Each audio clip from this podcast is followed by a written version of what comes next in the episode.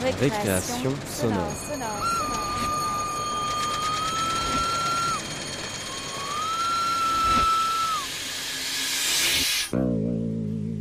Sur Radio Campus Paris Paris.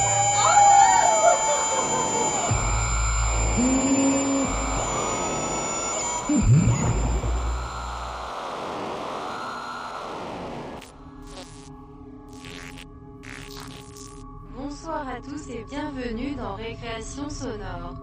Le rendez-vous des amateurs de création radiophonique sur Radio Campus Paris 93.9 FM et sur www.radiocampusparis.org. Ce soir, comme tous les derniers dimanches du mois, c'est notre émission produite par l'équipe avec Abby McNay, Pascaline Baumard, Marcela Lopez Romero, Elsa Fievé, François Bordonneau. Voilà. Je suis une voix de synthèse disponible gratuitement sur la toile. C'est pour ça que j'ai l'air un peu à l'ouest, mais aussi parce que le programme de ce soir est chargé. On commence avec deux créations sonores bruitistes. Voici d'abord notre troisième cabinet de curiosités sonores. Il est consacré, comme par hasard, aux voix de synthèse. Mais pas que. Message parlé.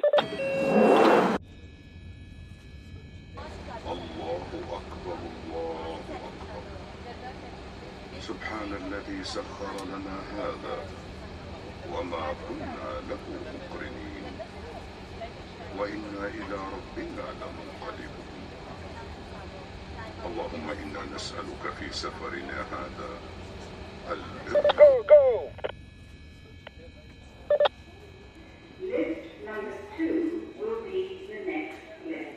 Il y a deux, trois petites choses que je vais utiliser maintenant, comme par exemple les petites voix, petites voix acousmates qu'on entend un peu partout acousmatiques, du type celle de l'ascenseur, quand je vous dis là. Inside, the building as it now exists. All the other buildings that could have been but weren't. Qu'elle aime bien entendre ces petites voix, euh, ici et là, des voix acousmatiques. Donc elle raconte que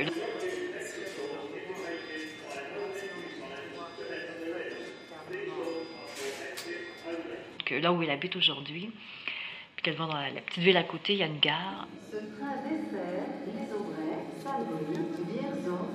Et tu peux être dans la ville et tu vois rien de la gare, sauf que tu entends une petite voix qui annonce la station et tout ça. Stand clear of the closing doors, please. Vous avez deux messages archivés. Allô? Allô, c'est Diane. Donc une petite voix dans l'ascenseur, cette petite voix. I don't think it is very useful to speculate on what God might or might not be able to do. Pourquoi tu les qualifies euh, d'acousmatiques, ces voix? Bah parce qu'il n'y a personne qui les dit. All our observations suggest that it operates according to well-defined laws. Ça vient d'un haut-parleur en fait. Donc tu es dans l'ascenseur, il n'y a personne, quelqu'un te parle. 41. Message These laws may have been ordained by God, suivant. but it seems that He does not intervene in the universe. Vendredi. Tu as beau vouloir lui répondre, mais elle n'a pas, elle a- a pas beaucoup de choses à dire, sauf que niveau zéro, ou nous montons, ou fermeture des portes. I know that you and Frank were planning to disconnect me, Effacé. and I'm afraid that's something I cannot allow to happen.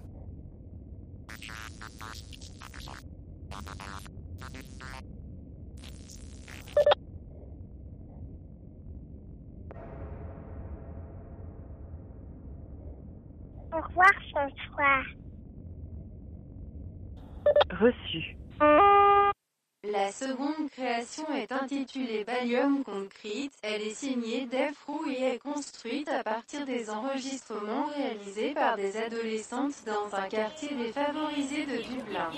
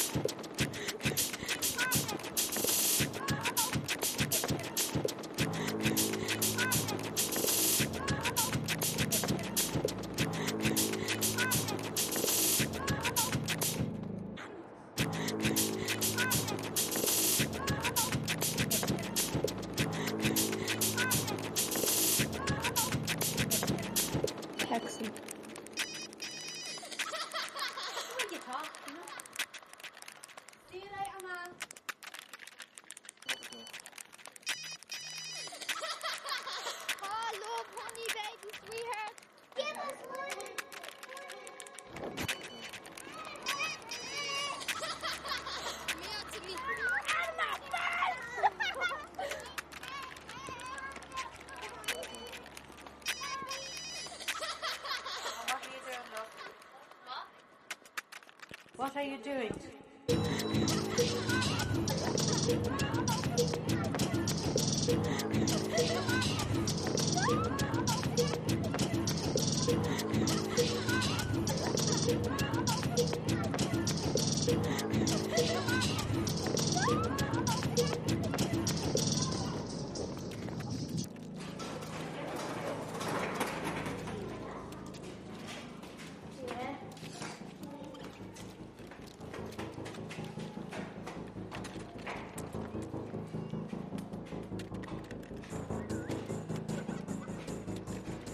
Walking up the stairs.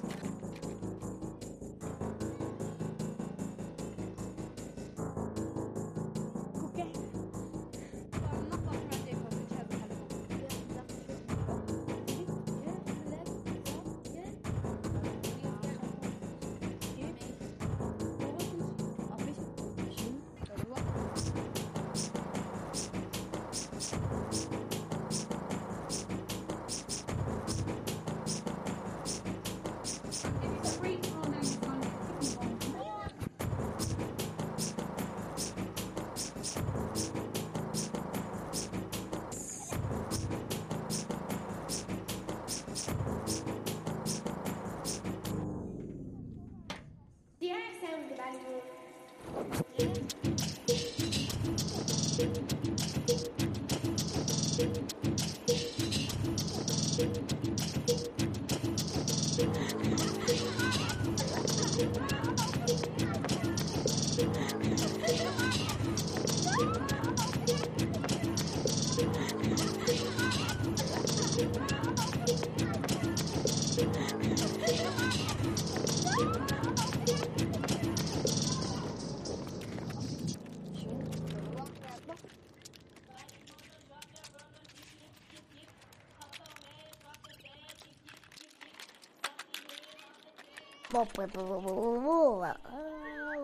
Waouh On peut dire que ça décoiffe sévère. On poursuit avec une pièce documentaire.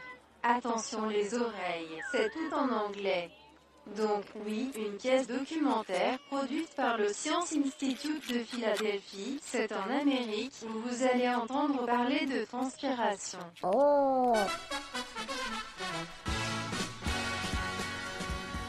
Hi, I'm Mayor Rindy, and this is Distillations, extracts from the past, present, and future of chemistry. Today, the second episode of Blood, Sweat, and Tears, a three part series examining our vital fluids. Let's talk about sweat. So it's almost as though we're coated with this, this sort of antibacterial butter that, in addition to the physical barrier, helps immune cells to fight against these potential invaders. That and more coming up.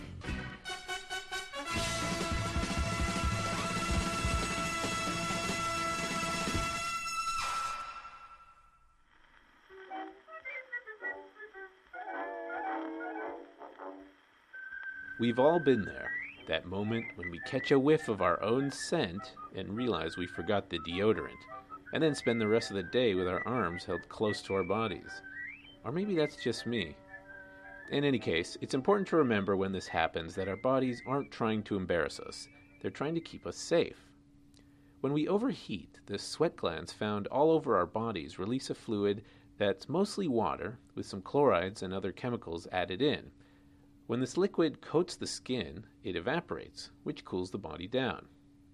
But why the smell?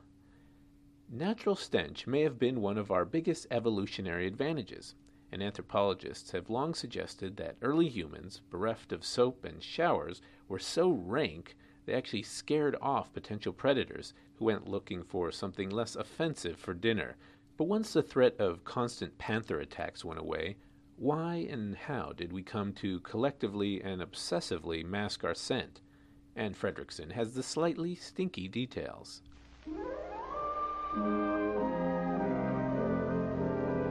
Johnny and Janie, who are past childhood, are not yet quite grown into manhood and womanhood.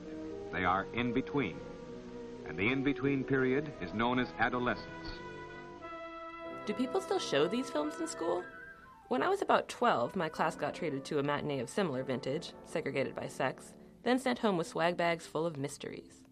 The most fragrant of these gifts was a small, waxy solid in a bright pink tube. I think it was Lady Speedstick. The boys got Old Spice, which I actually thought smelled better. This preference was, of course, deeply, deeply shameful, just like pretty much everything at that time, and only added to my confusion about deodorant. I hadn't been aware, but according to the film, we all stank. Like, really bad. You should be more careful than ever about personal cleanliness. Change your underwear more often, and be sure and use a deodorant. And pay more attention to your hair and your nails, and plan to wear your prettiest dress. The armpit is one of the consistently warmest places on the human body, as well as being dark and, when you sweat, moist. None of that, taken individually, smells like much, but this trifecta is also the holy grail for bodily bacteria. After the feast, those bacteria leave behind some pretty funky byproducts butyric acid, propanoic acid, and isovaleric acid, among others. These acids mix with your own natural musk to create what is known as body odor, a term created in the 50s and 60s to sell deodorant. I can't wear this thing to any party. Confidentially, I think my husband's worried about perspiration odor. Got a surprise for him. New Secret Super Spray Deodorant. But as the nose knows, body odor is not entirely a creation of advertising, nor are attempts to hide it. Long before the connection between sweat glands and smell was identified, the Egyptians were using fragrant balls of wax to cover up their BO. Of course, they put it on their heads, not their armpits, allowing the wax to melt into hair and skin and neutralize any rankness, but it seemed to work all right. The Greeks and Romans were mad for perfume. The poet Homer wrote of the importance of offering baths and scented oils to your guests. Those who could afford to not only bathed in perfume, but they soaked their clothes in it, lathered horses with it, and applied it to much loved pets. But bathing fell out of favor in the Western world during the Middle Ages, when water came under suspicion for carrying disease. Perfume remained the primary defense against smelling bad until the late 19th century. I delivered the message. Now what? Now let's check the second message. Ready. Mum, the doctor's deodorant discovery now contains M3. Got that? M3 to stop odor 24 hours a day. In 1888, the first modern deodorant, Mum, was introduced. Right here in Philadelphia, actually. The cream's active ingredient was a zinc compound, which interfered with bacterial growth on the skin. Mum was applied directly to the underarms with your fingertips. It was waxy and kind of messy, and was quickly followed by Everdry, the first trademarked antiperspirant. But Everdry, a solution of aluminum chloride applied with a cotton swab, had some problems. It was so acidic it actually ate through clothing, and, unsurprisingly, reacted poorly with human flesh. In 1941, a gentler antiperspirant, Stopette, stopped eating shirts and skins and joined the army of deodorant creams, powders, solids, pads, and dabs already on the market. Yes, here at last is the truly modern deodorant. No sticky fingers, no mess, no waste. At your favorite drug or cosmetic counter, ask for Stopette Spray Deodorant. Whew! There goes perspiration. By mid century, deodorant and antiperspirant formulas had more or less plateaued. All that was left was to develop new and ingenious ways to deliver the goo to your pits. Supposedly inspired by the ballpoint pen, roll ons were introduced in the 1950s, and aerosol sprays shortly thereafter. Today, the stick is king with most users, though some natural and organic deodorants are harkening back to the DIY days of fingertip application. Gender specific deodorants have also seen a rapid rise in the past decade, though they differ only in price. Delivery methods aside, how do these products work? As their names suggest, deodorants neutralize odors, usually with some sort of alcohol or other antimicrobial, while antiperspirants go after perspiration itself. This is achieved with aluminum, the active ingredient in antiperspirant. Once applied to the skin, aluminum ions are actually drawn into the cells surrounding your sweat ducts, bringing water with them. The increase in water swells the ducts shut, leaving those odor causing bacteria high and dry, for a time. At equilibrium, osmosis takes over, water flows back out, and you start looking around for another swipe. All of a sudden, you've got a habit. The FDA technically classifies antiperspirant as a drug. In fact, antiperspirant and deodorant rehab movements are growing. A recent piece in the New York Times highlighted what its author called the Great Unwashed urbane and pretty people, including Leonardo DiCaprio and Julia Roberts, who forego daily showers, deodorant, and shampoo, all while leading glamorous lives.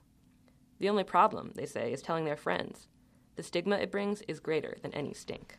Therefore, each Johnny and each Janie need the sympathy, understanding, and cooperation of parents and teachers to help them through these in between years that we call the age of puberty. For Distillations, I'm Anne Fredrickson.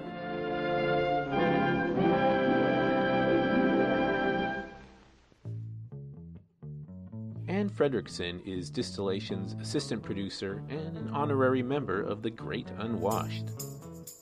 You can find links to our favorite old school puberty videos and deodorant commercials on our website, chemheritage.org slash distillations.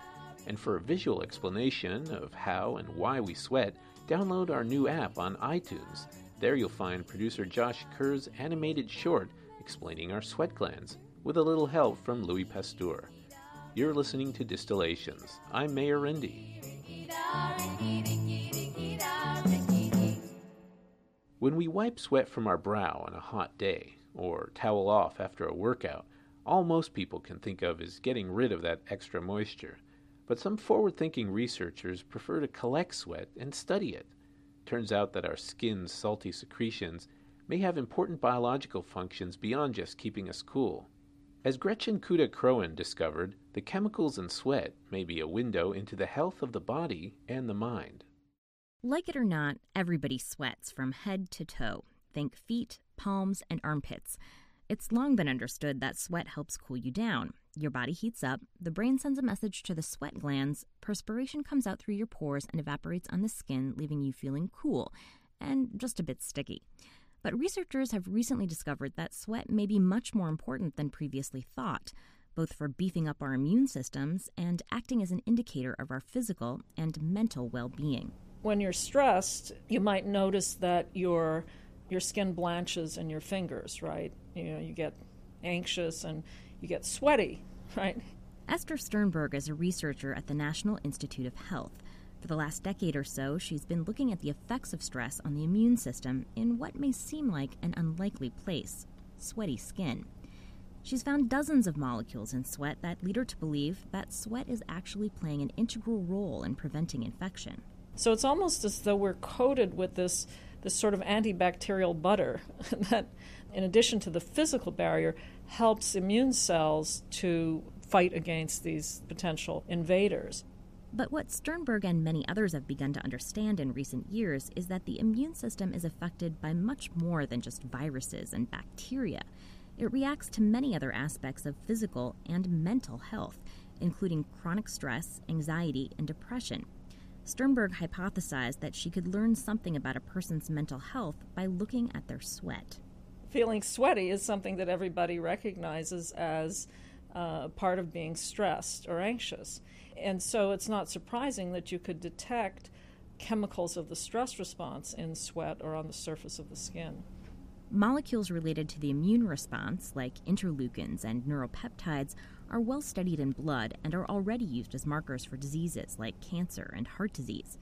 But collecting and analyzing these molecules in sweat is slightly trickier. I knew that there were immune molecules in sweat because the Army had actually done some studies way back, probably about 20 or 25 years ago, up at Fort Detrick, and uh, they had found that there was one particular immune molecule that had been discovered around that time.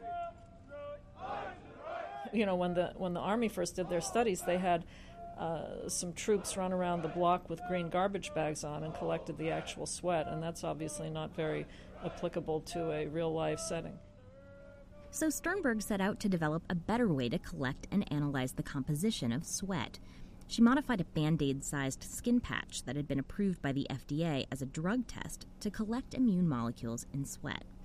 What she found was that patients with a history of depression had elevated levels of inflammation, elevated neuropeptides involved in pain and stress, and a decrease in the neuropeptides associated with relaxation. Which is exactly what you'd expect in patients with major depressive disorder.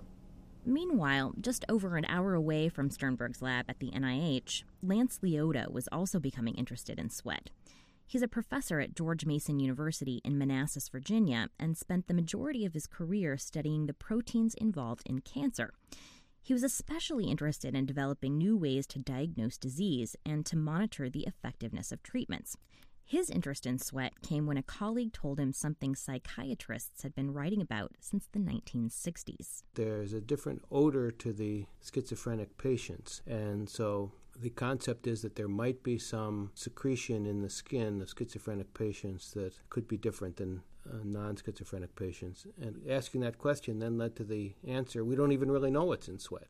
So, much like a fisherman might cast a net into the ocean and see what he gets, Liotta set out to develop a method to capture all the proteins he could find in sweat.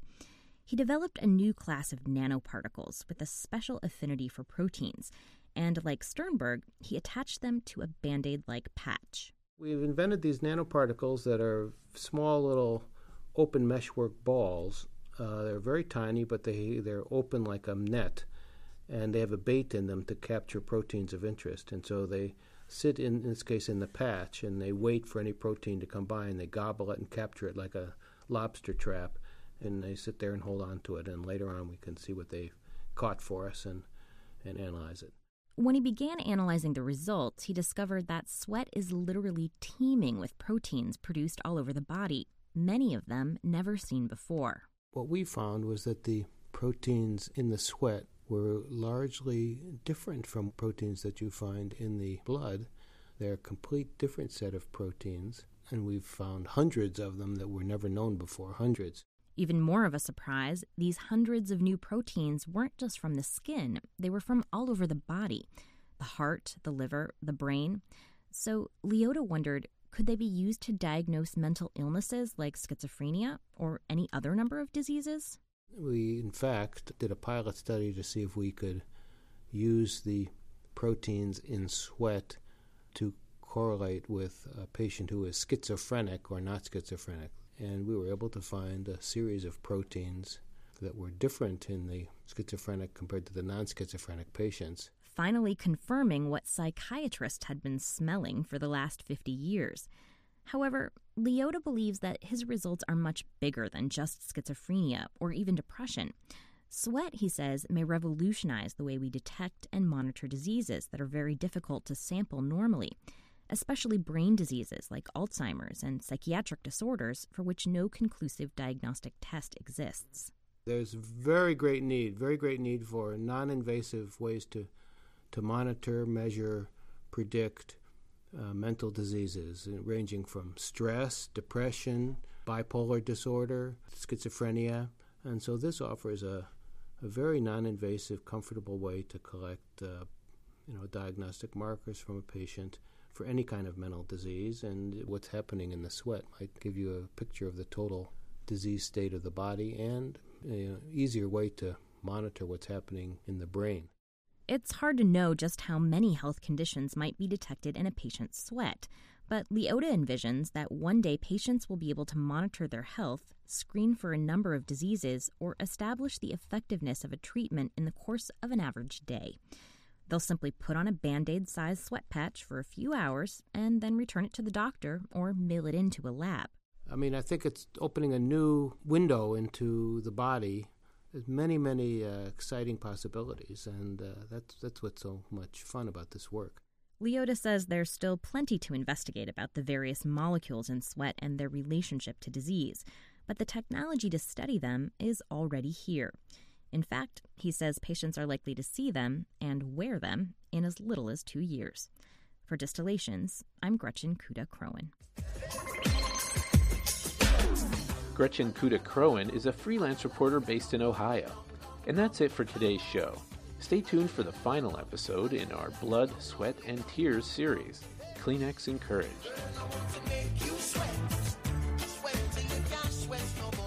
Distillations is a presentation of the Chemical Heritage Foundation.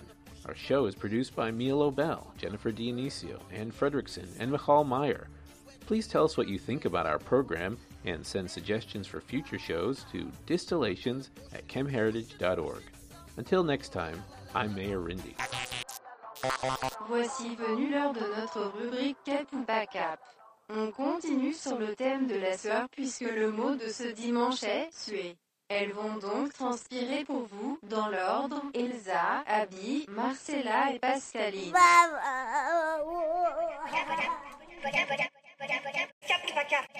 Un substantif, un verbe, un adjectif, un proverbe, peu importe en fait.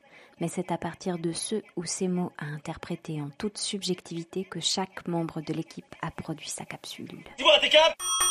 Euh, pendant mes études, j'ai eu des cours d'introduction à la sociologie et un des intervenants était Olivier Catus, qui est aussi l'auteur d'un livre intitulé L'âme sueur, le funk et les musiques populaires du XXe siècle. Donc il nous avait parlé de ses travaux. Alors je ne sais pas si c'est à cause du calembour euh, du titre du livre, mais ça m'avait marqué. Donc euh, voilà, euh, j'ai finalement ouvert ce, bouquin. Donc les textes qui sont lus sont, sont issus de cet ouvrage paru en 98 aux éditions Desclés de Brouwer. Voilà, pour une petite chronique sur la sueur et le funk.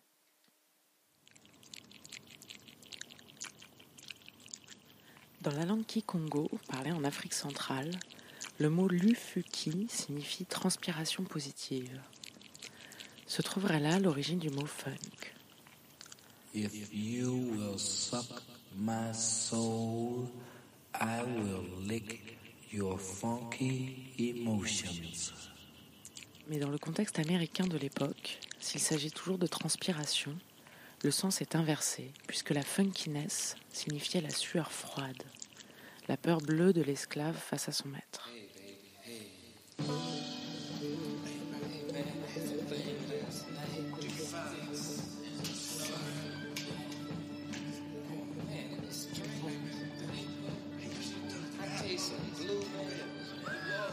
Le but de la musique funk est alors de vaincre la peur, de changer la sueur froide en chaleur intime et collective.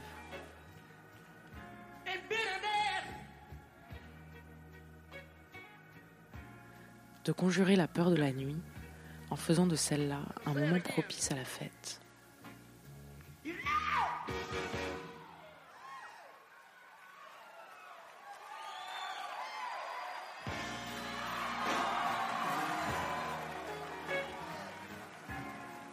La sueur démasque le corps dans son expression non maîtrisée.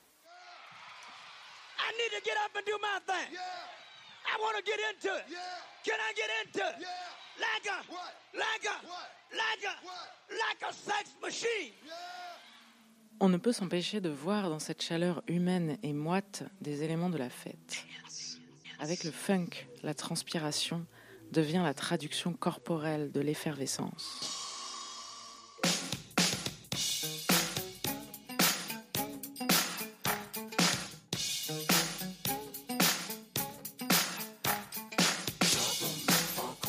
Le groupe soit de funk, de reggae ou de rock, le public en nage se débraille. On ruisselle torse nu, le sol devient glissant, plus par la transpiration des danseurs que par la bière renversée. L'odeur des corps couvre même celle de l'herbe ou du hashish.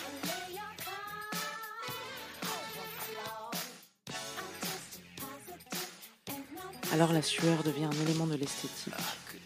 Elle est transpiration positive.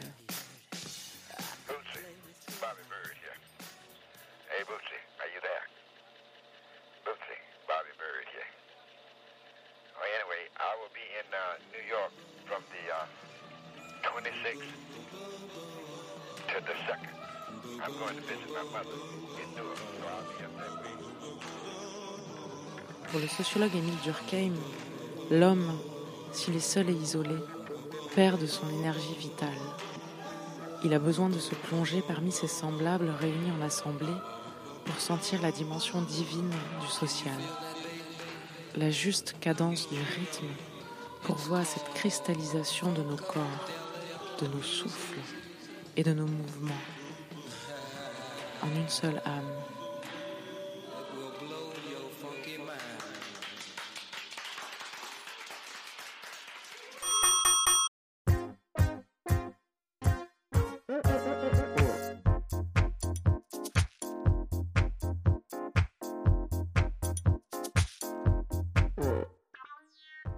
Whether one is or is not overweight, perspiration can be a problem.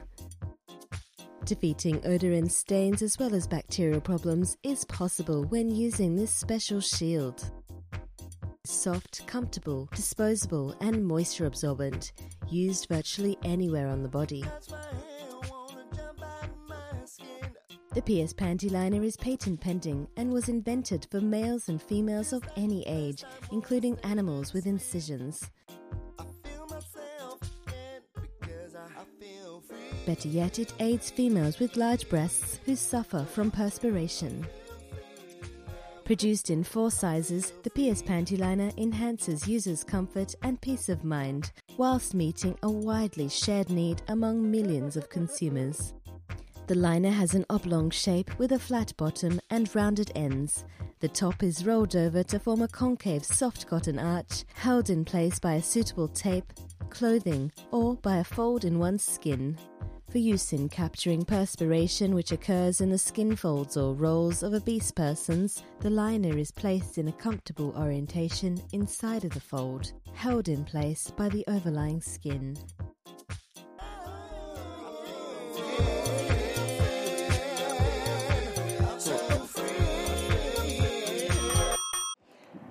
Ma pièce sonore s'appelle Workout. J'ai fait un résumé d'un workout de fitness, plus en course à pied. J'ai mis quelques effets sur des sons de respiration et d'essoufflement. Et j'ai aussi joué avec le compteur des mouvements 1, 2, 3. Souhait pour moi, c'est faire du sport et c'est dépasser à chaque fois. 1, 2, 3.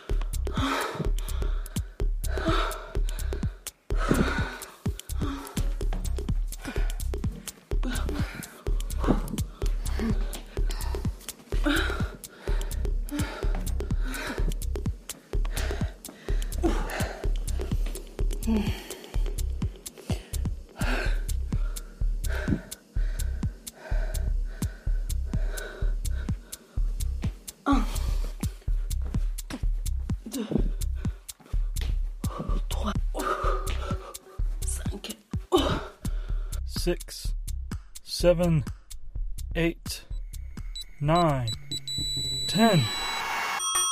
Faire un cap ou pas cap avec le mot suer, tout de suite j'ai pensé à faire suer. Ça me fait suer, euh, tu me fais suer, il me fait suer. Et alors j'ai ouvert mon frigo et j'ai vu un poireau.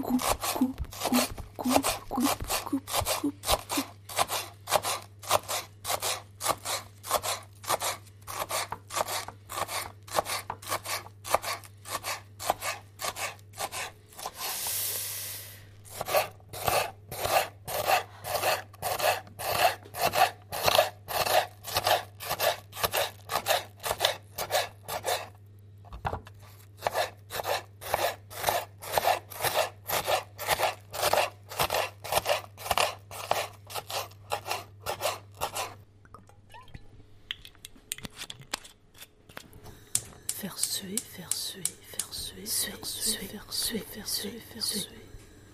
Suer, faire suer, faire suer, faire suer, faire suer, faire suer, faire suer, faire suer. Poireau.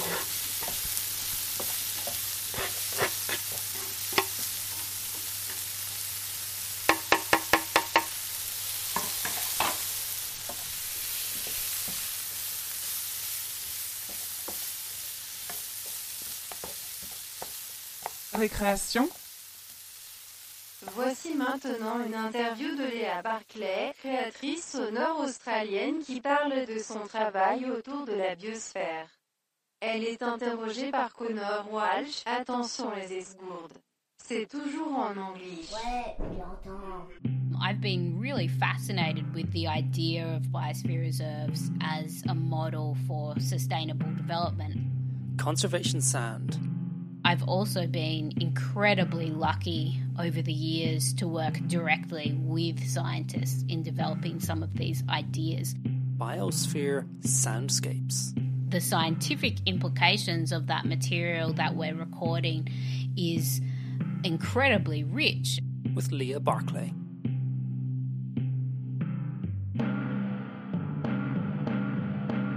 My name is Leah Barclay. I'm an Australian artist, curator, and composer, and I work predominantly in fields of acoustic ecology and conservation at the moment.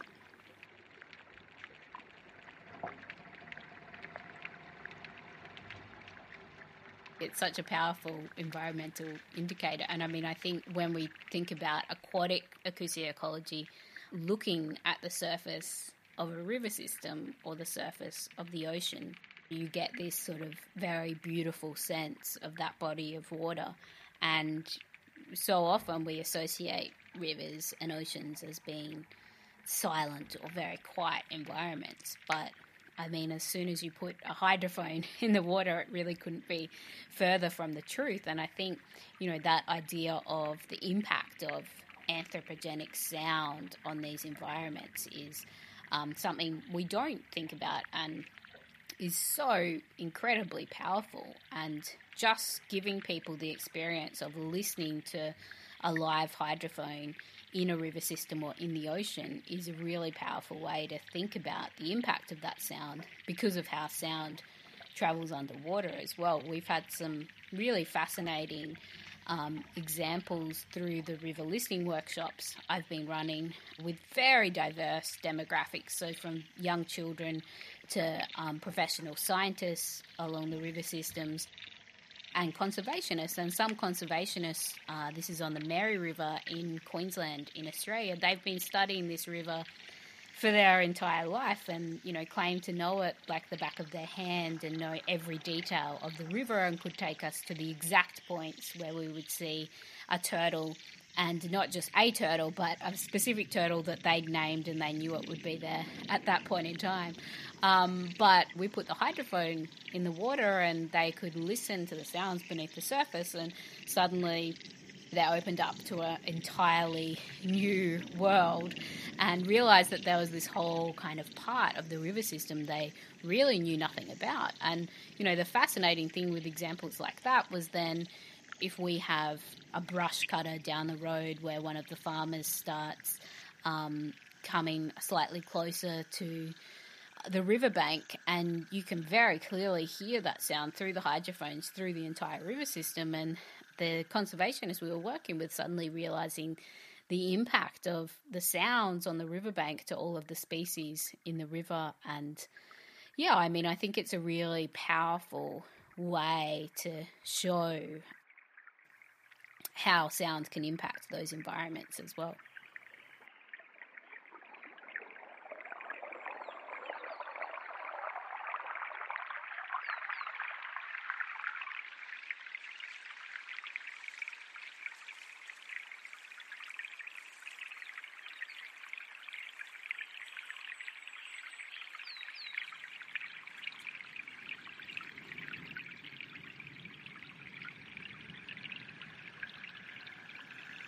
The main project that I'm working on at the moment is called Biosphere Soundscapes, and it's essentially an art science project and it explores the changing soundscapes of UNESCO Biosphere Reserves. It started in Queensland, in Australia, in the Noosa Biosphere Reserve, and it's expanded in various locations across the world. And we're currently rolling out projects in the Sian Ka'an Biosphere Reserve in Mexico. So, can you give an example of um, some activity or event in either of those? Sure, absolutely. So, Biosphere Soundscapes is probably one of the largest projects I've um, developed as an artist in that it's very multi platform in its approach to creativity and science. So it has various components ranging from artists and scientists residencies, where we bring a large group of people together to work intensely and immersively in a biosphere reserve. We also have lab style structures where we bring smaller groups together to work on a specific issue. So that might be noise pollution. Um, in a river system in a biosphere reserve.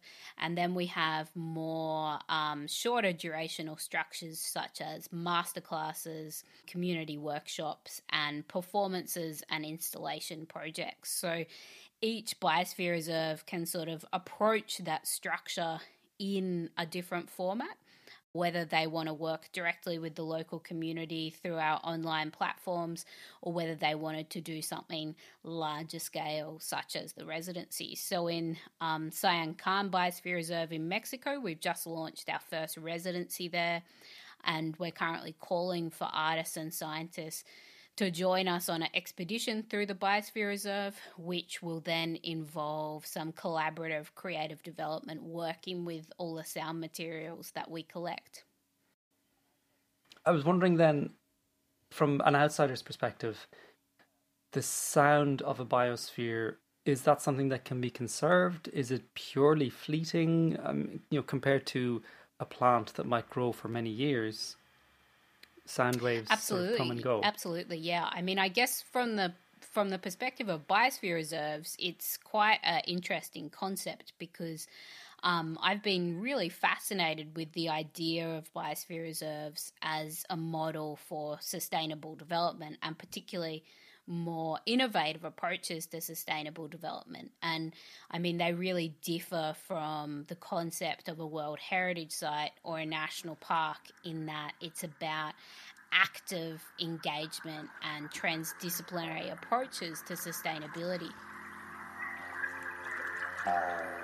So, I guess when we're thinking about innovation and experimentation and an active engagement, sound is a really rich medium to think about that in terms of collaboration in the environment because obviously we can come at that from a creative perspective working with sound engineers, sound artists, musicians in the Biosphere Reserve, and the scientific implications of that material that we're recording is incredibly rich. And I think that field of soundscape ecology, bioacoustics as a field as well, acoustic ecology, the intersections of all of these fields are at a really exciting stage at the moment where people are really starting to recognize the value of listening to the environment and using sound as this ephemeral tool for environmental monitoring.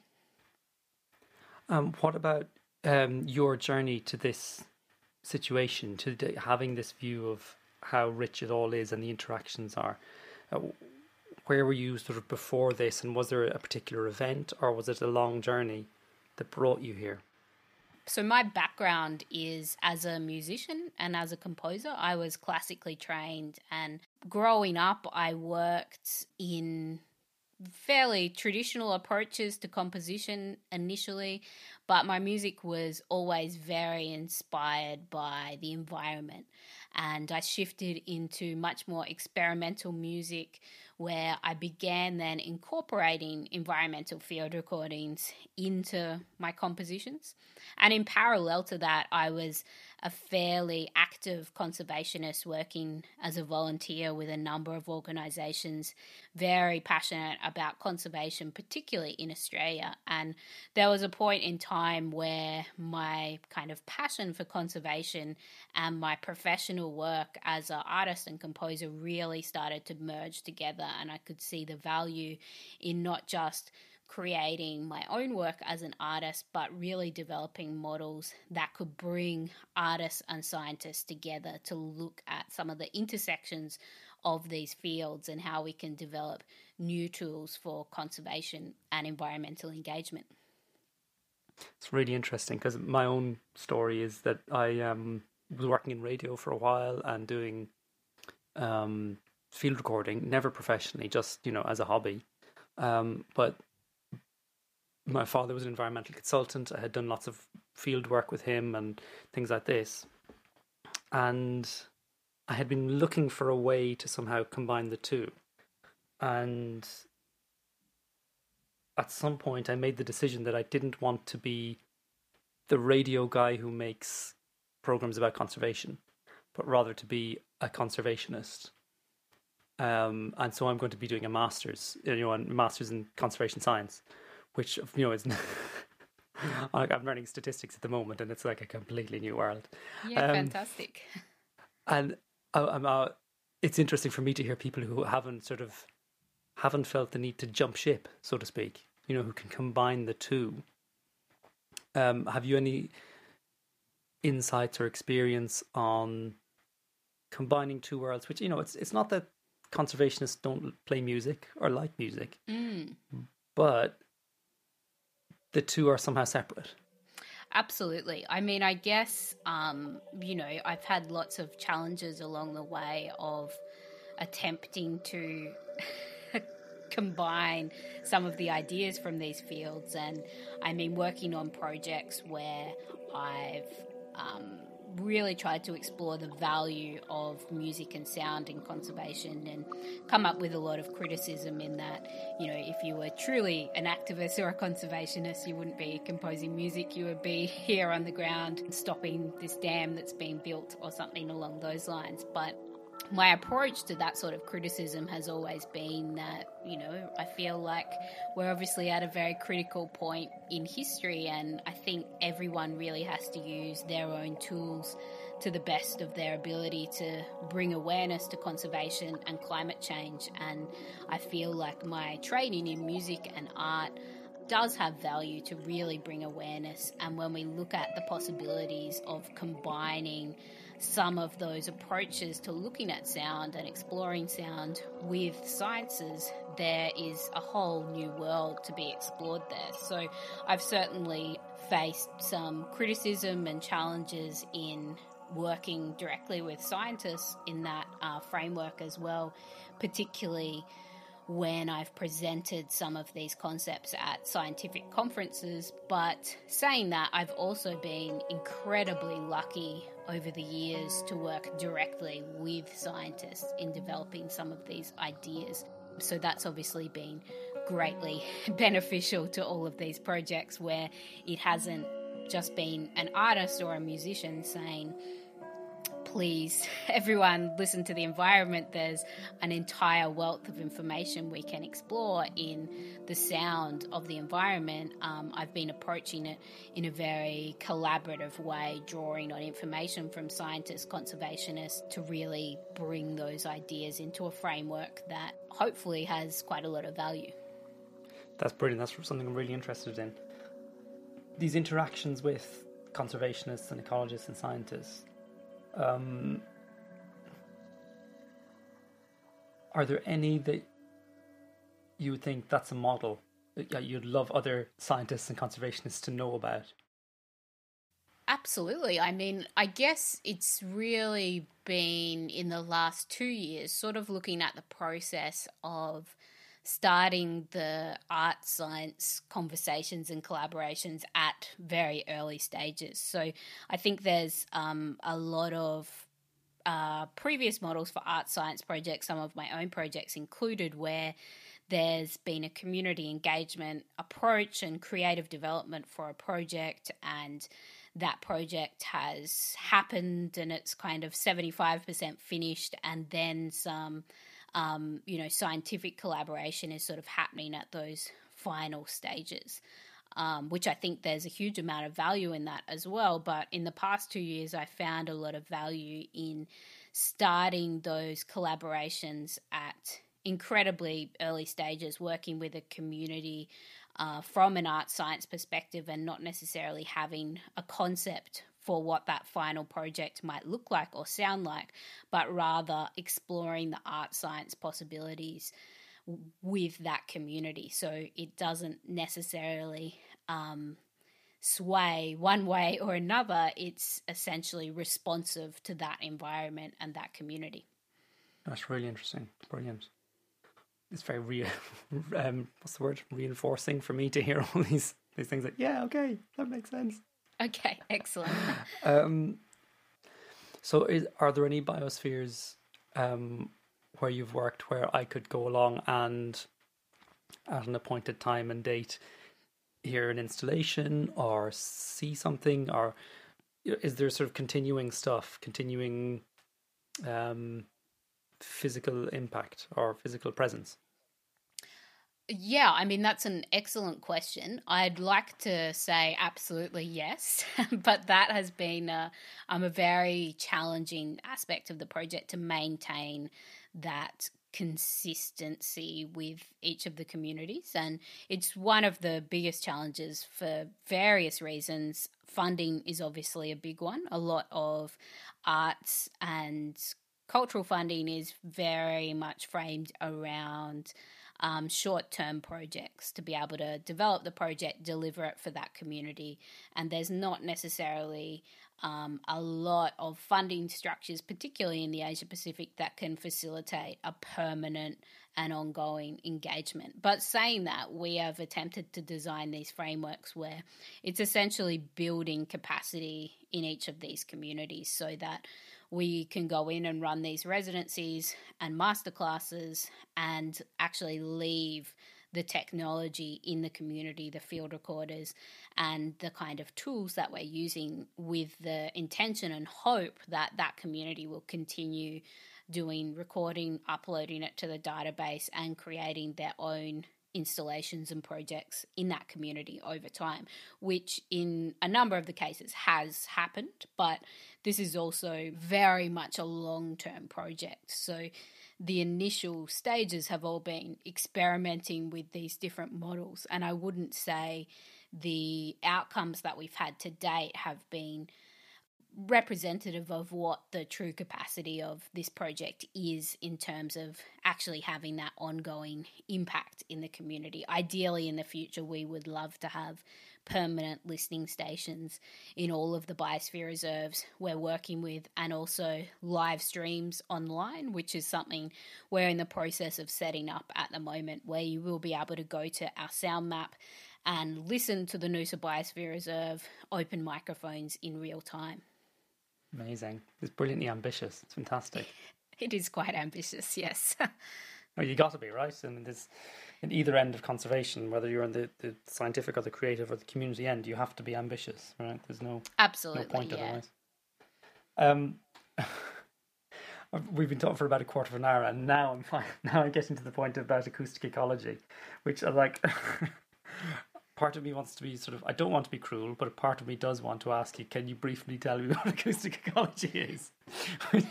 it's not like there's a simple answer to that, is there?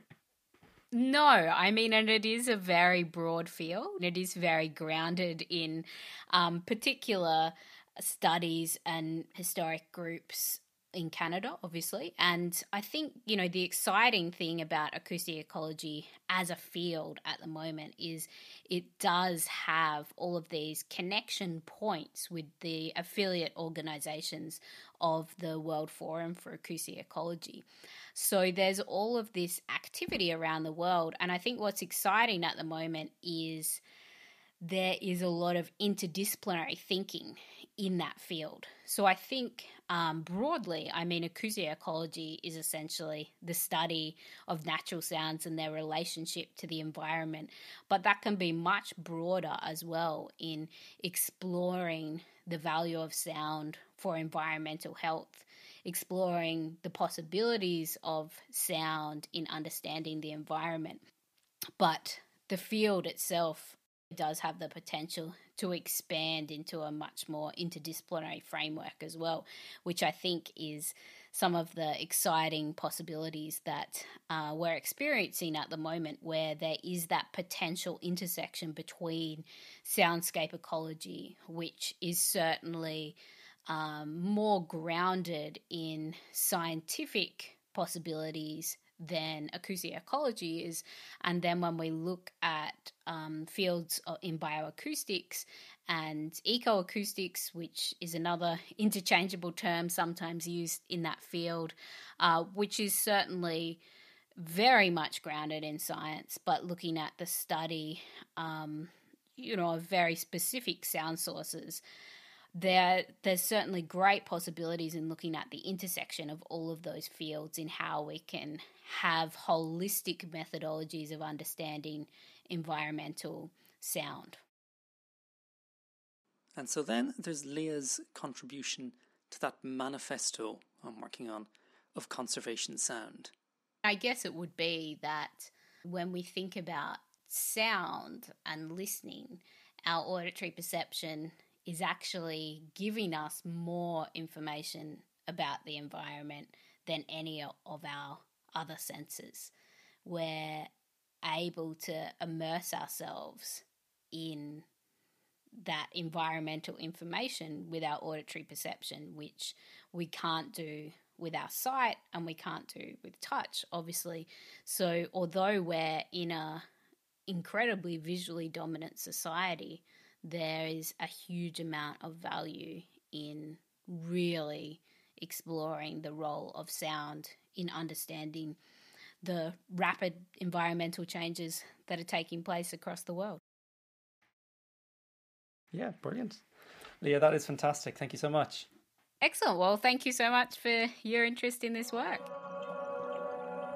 That was Leah Barclay. Some of the sounds in here today include her work piece is called Everglades.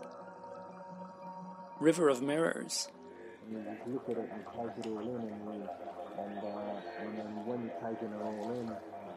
And Subterranean Sketch. Find out more about her work at biospheresoundscapes.org. Sonore. C'est la fin de cette récréation sonore. Sonore. Vous pouvez retrouver cette émission dès lundi en ligne sur www.radiocampusparis.org. Sonore. La version en ligne comprendra en plus le troisième volet de notre cabinet de curiosité sonore qui sera consacré, comme par hasard, aux voix de synthèse. Sonore. La semaine prochaine, vous avez rendez-vous à 18h avec la bande FM. Regarde, je peux parler, tu m'entends? Passez une bonne semaine à l'écoute de Radio Campus Paris. Sonore. Bon, t'es sûr de toi, baby? Oh Allez, salut les chouchous, bye bye the chouchous. Parle comme si j'étais dans un micro.